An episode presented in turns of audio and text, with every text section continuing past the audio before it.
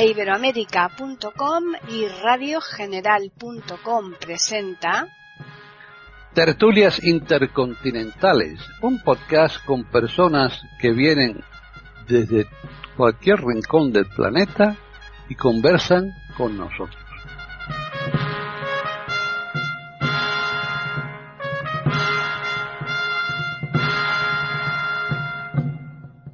Bienvenidos otro día más a Tertulias Intercontinentales en iberoamérica.com. Soy Paqui Sánchez Galvarro y nuevamente estamos aquí con todos nuestros contertulios. Hoy están tres. Hoy precisamente el sector femenino nos ha hecho mutis por el foro, pero bueno, el masculino va a defender el tema que, que, traemos segurísimo de una forma maravillosa, porque es que además se trata de un personaje que quizás a lo mejor no se le da la importancia que tuvo. Ahora ya nos lo comentarán ellos. De momento vamos a saludarles. Por un lado está Devis Oneto en Italia. ¿Qué tal, Devis?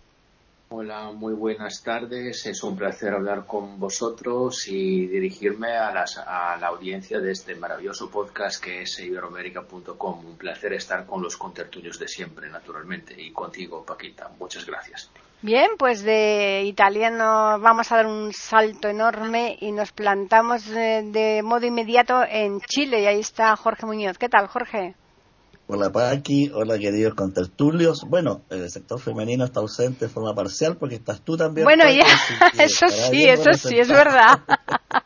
Llevas razón.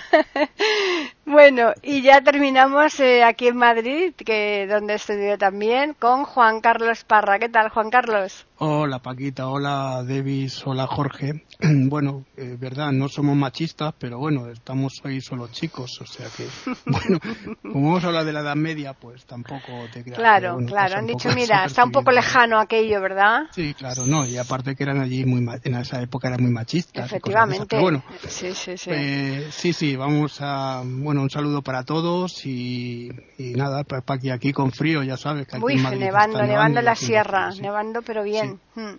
Bueno, pues vamos a hablar de Alfonso X el Sabio, una figura en la historia muy importante, ahora ya lo irán desgranando nuestros contertulios. Además, eh, hijo de un célebre también, eh, de Fernando III el Santo, sevillano, por más señas, que, que en Sevilla se le, se le quiere mucho, es el patrón precisamente de Sevilla. Así que, bueno, pues vamos a comenzar con Davis eh, para hablar ya del tema. Adelante, Davis. Bueno, es un personaje muy interesante ese Alfonso X que naturalmente ha tenido como, como padres eh, Fernando III, ya lo decía Paquita, y, Beatriz de, de Suabia. ¿no? Y eso, como veremos, como, como veréis, ya sin duda Jorge y Juan Carlos me ayudarán a desarrollar ese tema, eso le ha permitido tener unas pretensiones imperiales. Es una monarquía muy importante la de Alfonso X. Estamos en la Edad Media, naturalmente, estamos en el siglo XIII, más precisamente, y, es una monarquía que ha mm, planteado, mm, que ha, que ha eh, tenido una importancia muy, muy especial para, para España, porque además de la unidad territorial que empezó a alcanzar, es una persona, un rey, que le ha dado muchísima importancia a la cultura, a, la- a las artes y sobre todo a la historia. Ha hecho, ha actuado de forma que la historia pudiera eh, constituir una, una concienciación de lo que era el poder de rey. Es decir, que el poder de rey ha sido muy reforzado por la historia, por la idea de historia que tenía ese, ese monarca, ese soberano. Y eso nos lleva a, un problema, claramente, pero que lo, lo iré planteando cuando ya hemos llegado a la conclusión, a la conclusión de este tipo de, de tema que estamos tratando. Además, ha, ha sido un experto en, en- en derecho, porque se ha preocupado de establecer en el reino un derecho, ah, se ha preocupado de darle una sistematización, una sistemación bastante importante que ah, escribiendo sobre todo dos obras. Una era las, las, partidas, que es la más importante, y la otra era el espéculo, que, es, mm. que él mismo interrumpió cuando, cuando decidió escribir las, las partidas de las que voy a hablar un poquito más tarde con un poquito más de detalle, porque es una obra muy interesante que nos permite preocuparnos de, unos aspectos fundamentales de que, eh, que, han caracterizado el reinado de Alfonso X. Y para concluir esa primera intervención, tengo que deciros que efectivamente ha sido una figura muy importante que pero ha tenido una resistencia a su poder bastante, bastante seria. ¿eh? Y también os iré hablando de eso cuando, cuando me toque la próxima vez. De este momento cedo palabra. Muy bien, pues Jorge. Bueno, la figura de Alfonso X, como lo señalaba Davis, destaca porque la Edad Media siempre ha sido descrita como el oscurantismo medieval en comparación con el esplendor y la luz grecolatina, ¿no? Entonces, la Edad Media contrasta, parece oscura, con una cultura donde hubo hombres de la talla de Platón, Sócrates, Aristóteles, Pitágoras, Demócrito, etcétera. Entonces la figura de Alfonso X efectivamente luce con colores propios en este fondo oscuro del medioevo. Fue una figura bastante compleja que se enredó en luchas intestinas, que su pretensión al sacro imperio romano germánico lo llevó a grandes gastos, dejando el reino de Castilla en muy mala situación económica, lo que le acarreó mucha impopularidad y resistencia. Además que su pretensión fue fallida porque los príncipes electores alemanes desecharon su postulación pero sí en el campo de la cultura fue un hombre con brillos propios, ¿no? Eh, puede ser considerado el padre de la prosa castellana. Fundó además la famosa escuela de traductores que tuvo el mérito de juntar bajo el mismo techo a judíos, musulmanes y cristianos, lo cual no era poco decir en aquellos tiempos de tantas eh, irritaciones religiosas. Su obra se compone en el ámbito del derecho, la ciencia y la historia. Como dijo Davis, el Código de las Siete Partidas y el Fuero Juzgo fueron sus grandes obras en el plano del derecho, para lo cual se basó en antiguos textos visigodos también, y en el plano de la ciencia se dividió en astronomía, astrología y las compilaciones mágicas. En el eh, ámbito de la historia, la historia general de España e historias de santos y de los apóstoles. También en el arte, en las cantigas a Santa María, de las cuales se estima que las composiciones musicales que se hicieron en su reino alcanzan el número de 420, de las cuales varias compuso él.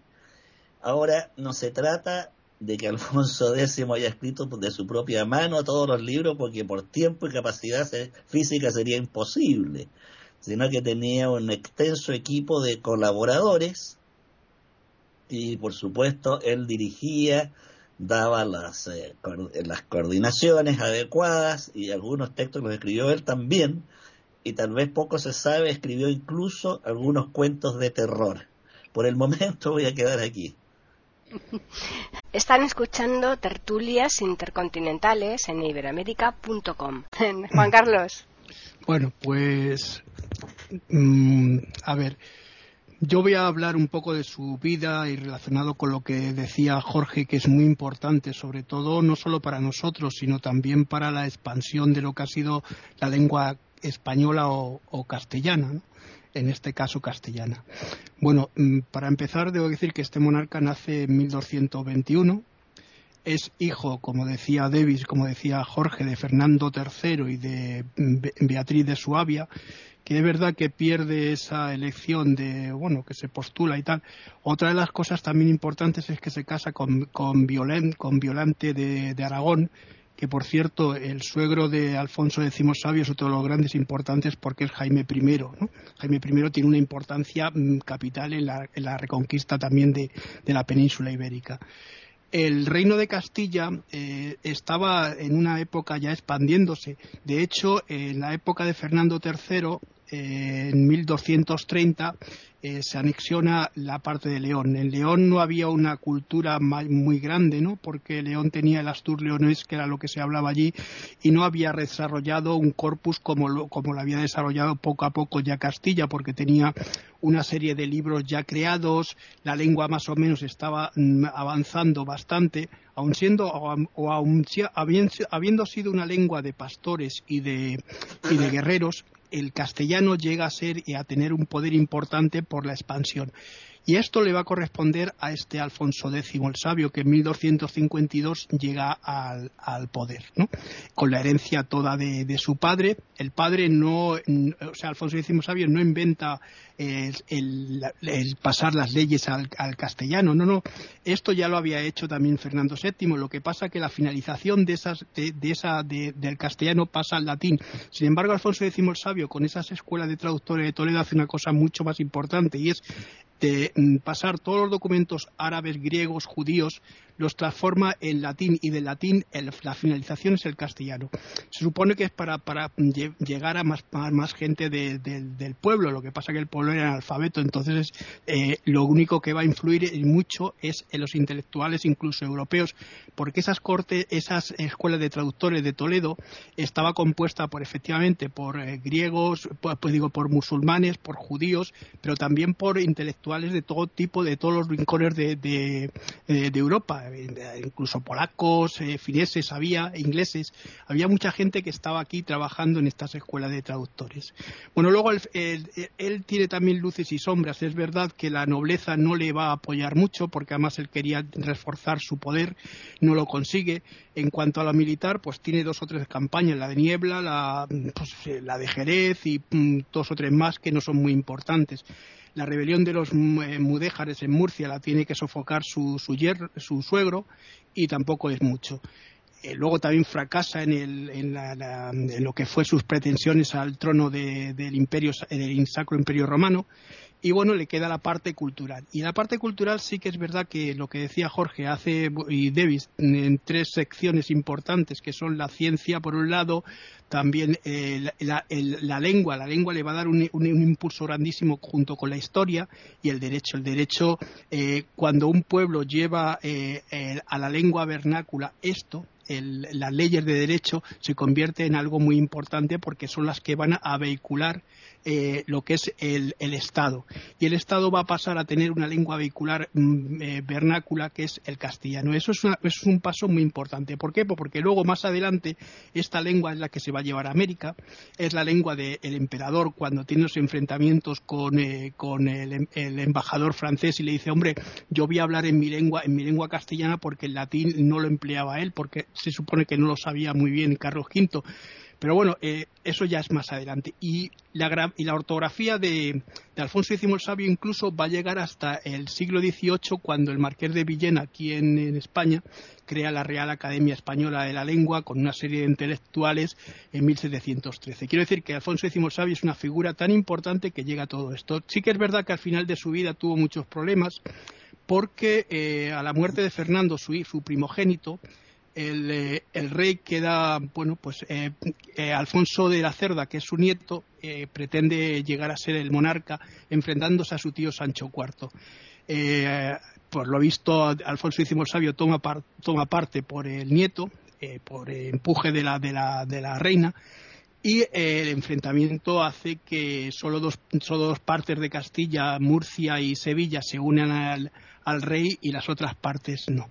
Bueno, eh, al final muere en, en, 1284 y la corona pasa a Sancho IV, que Sancho IV al principio sí que intentó seguir con el legado de su padre, pero bueno, estamos en, estamos en una, en una, como decía Jorge, en una edad media en la que, la, que el teocentrismo es la que, la que va, lo que va a contar, lo que va a valer.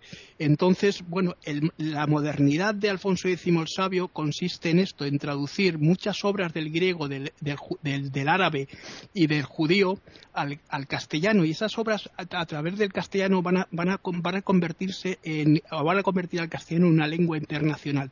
Una lengua tan importante que se va a poder, se va a leer en Italia, se va a leer en Francia, se va a leer en cualquier país de, de, de Europa. De, de, Europa después de lo de, después de que tenemos el Tratado de Westfalia y se van a crear las nacionalidades, ¿no? Y lo dejo aquí, luego ya seguiré porque es muy interesante todo esto que estamos viendo. Uh -huh. Pues retornamos otra vez a Davis.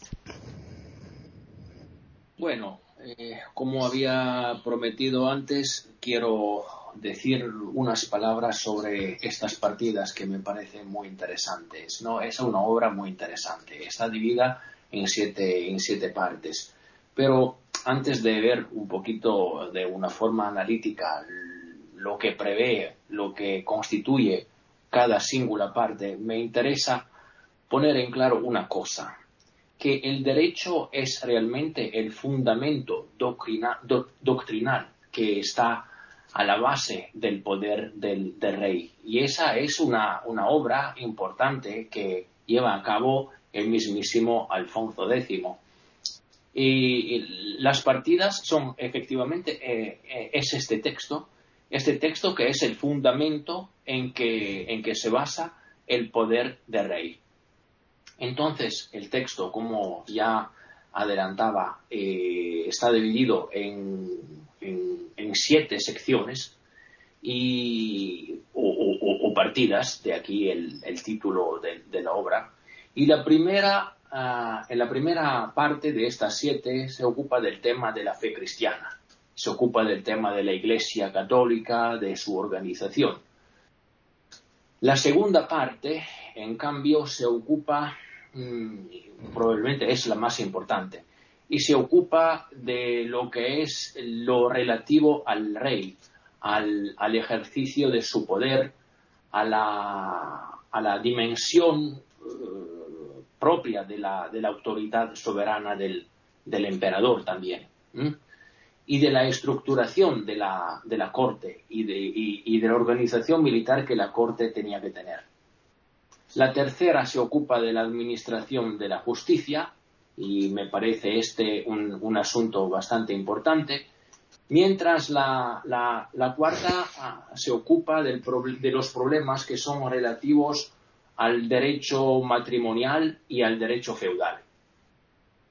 La quinta parte se ocupa de los aspectos mercantiles y son aspectos tan importantes como unas reglas, unas leyes para el comercio y cosas de este tipo.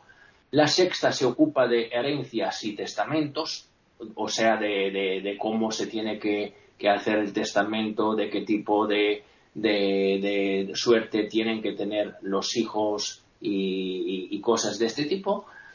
La séptima y se ocupa de los, de los eventuales eh, derechos que tienen las, las menorías, las menorías confesiona, confesionales, perdón, y eh, de todo lo que concierne, por ejemplo, el mundo de la hechicería, de, los, de la heterodoxia y cosas de este tipo. Como veis, es una obra bastante sistemática que intenta a regular y dar unas normas en cada sector decisivo de la vida de un Estado. Este es un, realmente un, un, un, precedente muy importante, no el único, por supuesto, eso ya se sabe, pero por España me parece una obra de gran relieve desde el punto de vista jurídico. De momento lo dejo aquí. Uh -huh. Están escuchando tertulias intercontinentales en iberamérica.com. Eh, Jorge.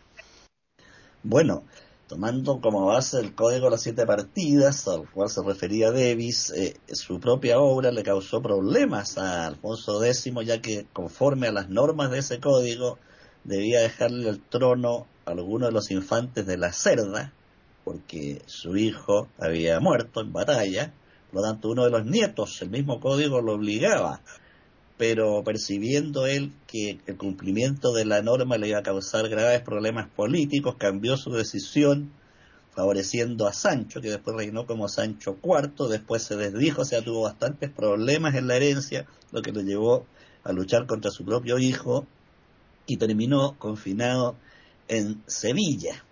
Quiero recordar también que Alfonso X empezó a participar en batalla siendo casi un niño, acompañando a su padre y a las tropas de su padre.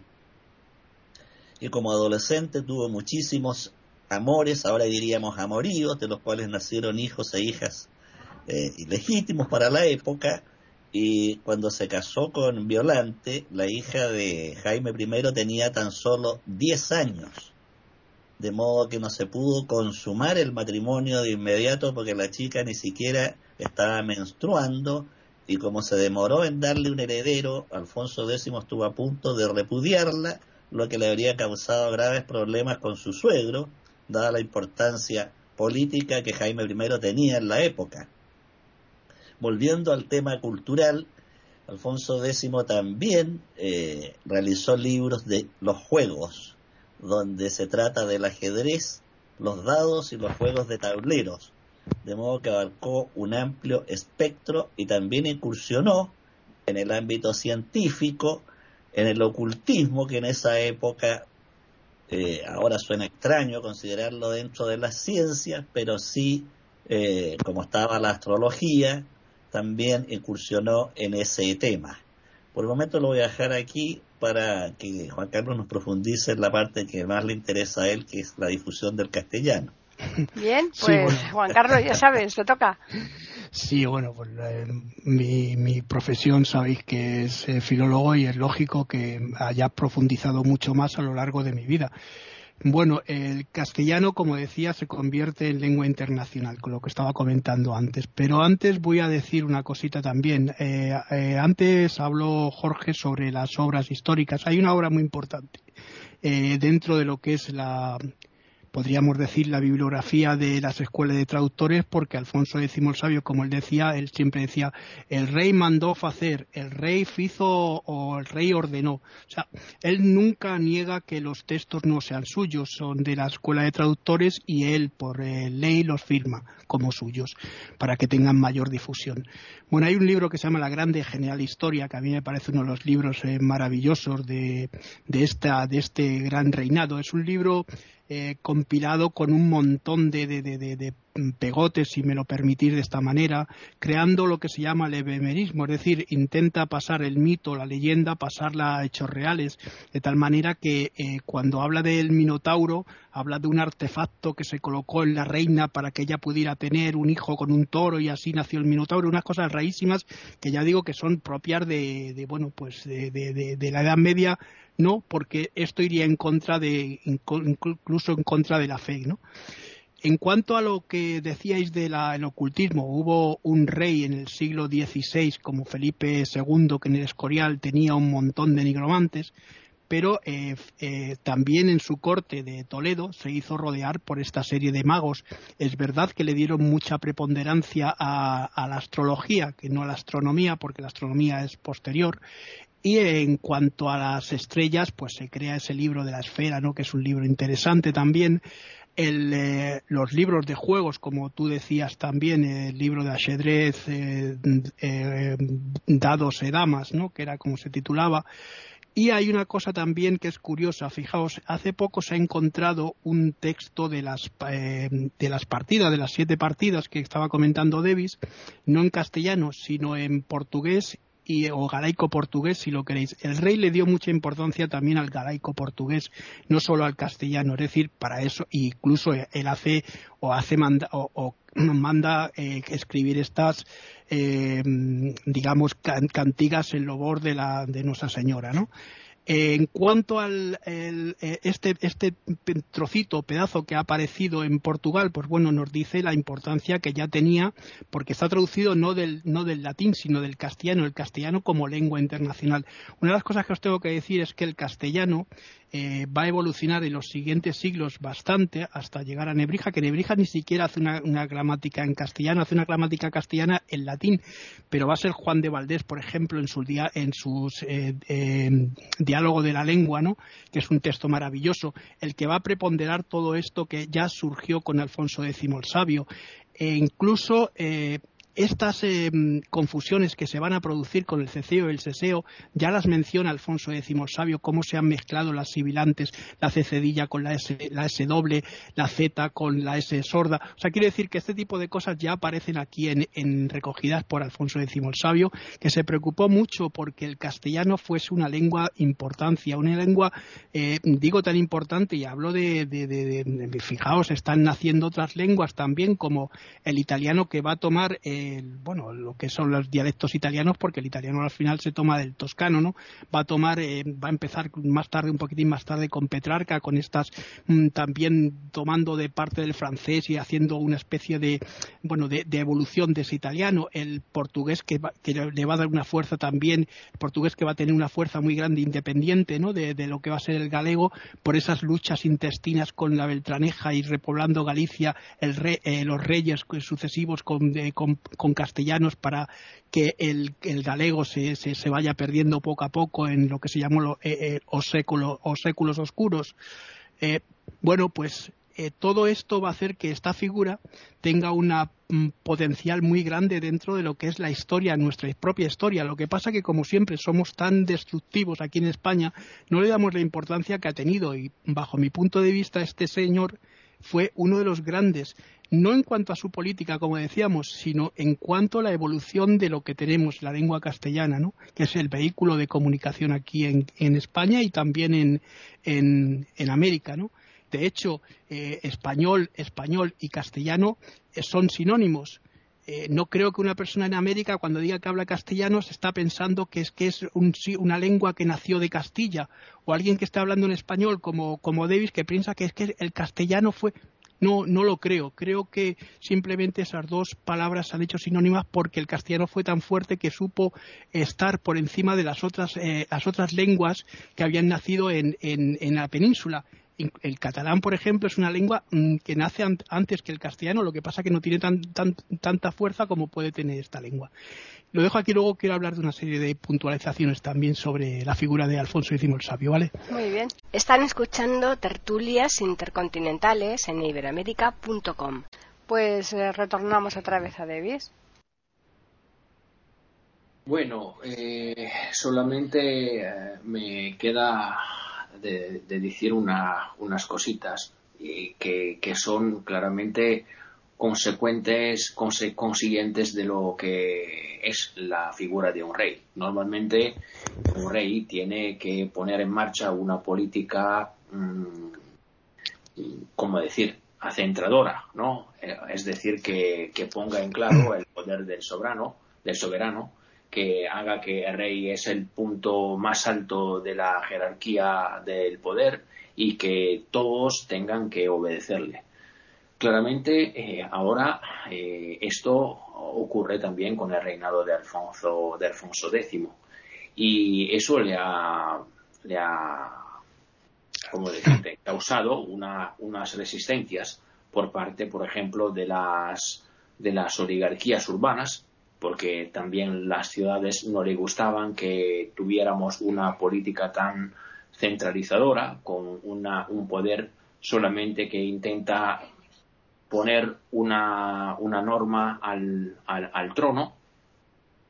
Y, también tenemos unas, una nobleza que, como las eh, oligarquías urbanas, efectivamente, eh, intenta resistir intenta resistir a esta, a esta gana de ejercer el poder por parte del soberano. Y eso es un, acontecimiento que ya ocurre, por ejemplo, en 1271, cuando efectivamente el rey tuvo que eh, intentar eh, someter a su voluntad una, una revuelta nobiliaria que intentaba poner en discusión ya el poder que Alfonso X estaba, estaba sacando adelante. De momento lo dejo aquí. Jorge. Bueno, hemos avanzado bastante con este personaje, Alfonso X el Sabio. Es bueno recordar que en esa época la ciencia comprendía disciplinas tales como la astrología, la alquimia y las actividades mágicas. Todo esto se confundía y hermanaba, de modo que el mérito de Alfonso X fue ordenar y clarificar estas eh, formas de conocimiento y creó tres grandes focos culturales, ¿no? Toledo, Sevilla y Murcia. Sí es bueno aclarar que la escuela de traductores existía de mucho antes, ya desde el siglo XII pero Alfonso X le dio un nuevo aire y la fortaleció, incorporando a personas de distintas culturas y raíces eh, religiosas y culturales, de modo que se enriqueció esta escuela de traductores. También eh, estuvo en Toledo el eh, escritorio real, de modo que Toledo fue de gran importancia. Y es bueno recordar aquí que Toledo fue un reino visigodo, de que según la leyenda, Hércules eh, colocó en Toledo su cámara secreta, conocida como la cueva de Hércules, que fue abierta por el rey Don Rodrigo, este rey godo tan nombrado. De modo que Toledo eh, ocupa un lugar eh, digamos, significativo en el tema histórico-cultural. Además es importante señalar que Alfonso X fue un soberano que tuvo que moverse bastante por razones políticas y militares entre Burgos, Murcia, Sevilla y Toledo, y que en esa época no existía como ahora la separación de poderes, de modo que las labores judiciales, legislativas y ejecutivas recaían en el mismo sujeto, el rey. Por eso es más notable aún que se haya dado tiempo para profundizar con tanto énfasis en el mundo de la cultura. Eh, también contó el rey con algunos colaboradores cuyos nombres han trascendido, por ejemplo, en la parte del derecho tuvo el apoyo de Jacobo de la Junta. En materia científica contó con la colaboración de dos sabios judíos, uno de ellos llamado Judá ben Moisés a Cohen, un nombre bastante curioso, y el otro fue Isaac ben Sid. Estos sabios elaboraron tablas astrológicas y el segundo, Isaac Ben Side, también tradujo manuscritos árabes especialmente relacionados con los autómatas, un tema bastante interesante que ha derivado en la actualidad en la famosa robótica, en los robots. Bueno, en, la Edad Media se hablaba de autómatas por mecanismos que podían funcionar por sí solos. También mandó a traducir Alfonso X eh, un lapidario, un, libro que trataba de la relación entre las piedras y los signos del zodíaco. Es notorio también que si se examina la obra de Alfonso X, me refiero a la obra cultural, no se mete en temas teológicos, sino que apunta al derecho, la historia y la ciencia. Y, lo único que roza el tema religioso es en las cantigas a Santa María que las escribieron eh, él y sus colaboradores en gallego, esto es bien importante, es el único de los códices que no se escribió en castellano sino en gallego. De modo que el rey parecía que consideraba que el castellano era para la prosa y el gallego para la poesía. Eh, este hombre que fue tan notable en el plano cultural no tuvo la misma suerte, como dijimos ya, en el ámbito político y militar y tuvo un final más bien desdichado, ya que incluso eh, poco antes de morir, en su testamento, deshereda a su hijo Sancho, que va a gobernar como Sancho IV, pero él lo desheredó, lo cual dejó una fuente de conflictos ahí con los eh, infantes de la Cerda, que eran apoyados además por Francia. De modo que ahí hubo una fuente de conflictos. Otra cosa bien importante es señalar que el proyecto cultural de Alfonso X fue hecho con miras hacia el futuro. Era un proyecto político-cultural destinado a influir mucho más allá de su propio reinado, cosa que efectivamente ocurrió. Teniendo en cuenta eh, todo el panorama histórico que rodeó a este monarca, no se puede negar que fue bastante moderno en su concepción de la cultura. Por ejemplo, los códices, los libros, eh, por primera vez llevaron los capítulos un título. Antes los capítulos no tenían título. Además aparece un prólogo y aparece un índice. En este sentido, son textos bastante modernos, parecidos a los libros que conocemos ahora en este aspecto ya que antes no se sabía quién era el autor o las materias estaban más en desorden. Además aparece aquí la vocación autoral del monarca, ya que dice encargado por y sale su nombre. Antes no ocurría esto. De modo que ahí hubo varias innovaciones. De modo que podemos eh, concluir que Alfonso X fue un gran gestor y renovador cultural. Y en eso se adelantó, digamos, porque podemos decir que fue un hombre de perfil renacentista en este ámbito de la cultura, la ciencia y las artes. Creo que con esto podemos terminar este tema. Pues perfecto. Juan Carlos, te toca a ti otra vez.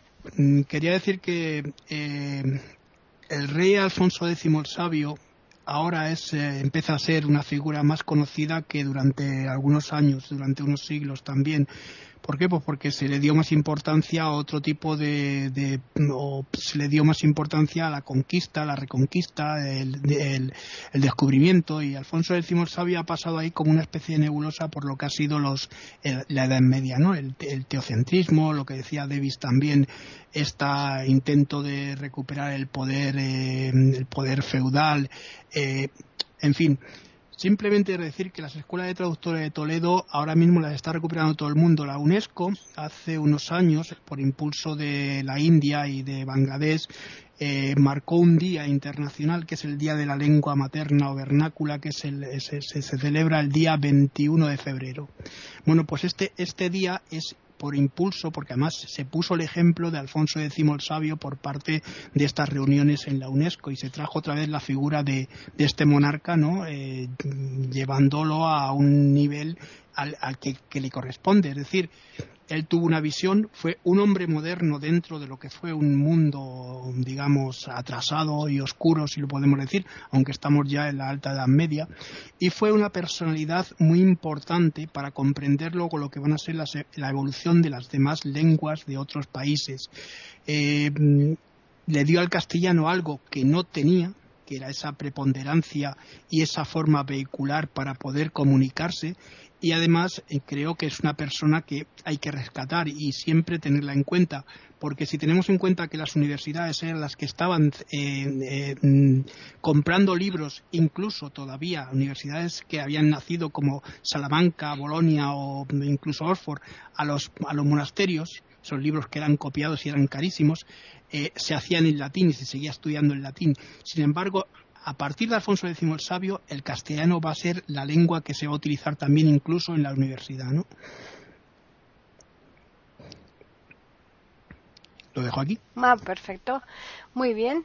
Pues yo creo que mm, ya hemos comentado lo esencial de esta figura que queríamos precisamente pues traerla aquí a tertulias intercontinentales porque pensábamos que, merecía la pena ¿no? que se hablara un poquito de él y que se le conociera eh, por supuesto las personas que, que le gusta la historia seguro que vamos eh, podrán ahondar muchísimo más sobre sobre él no pero por lo menos lo más importante es lo que aquí nosotros hemos trasladado a nuestros oyentes.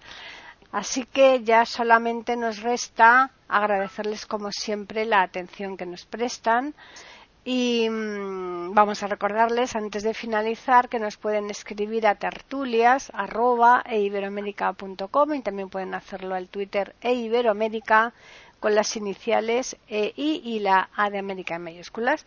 Y nada, pues les esperamos aquí el próximo lunes en iberoamérica.com con una nueva tertulia intercontinental.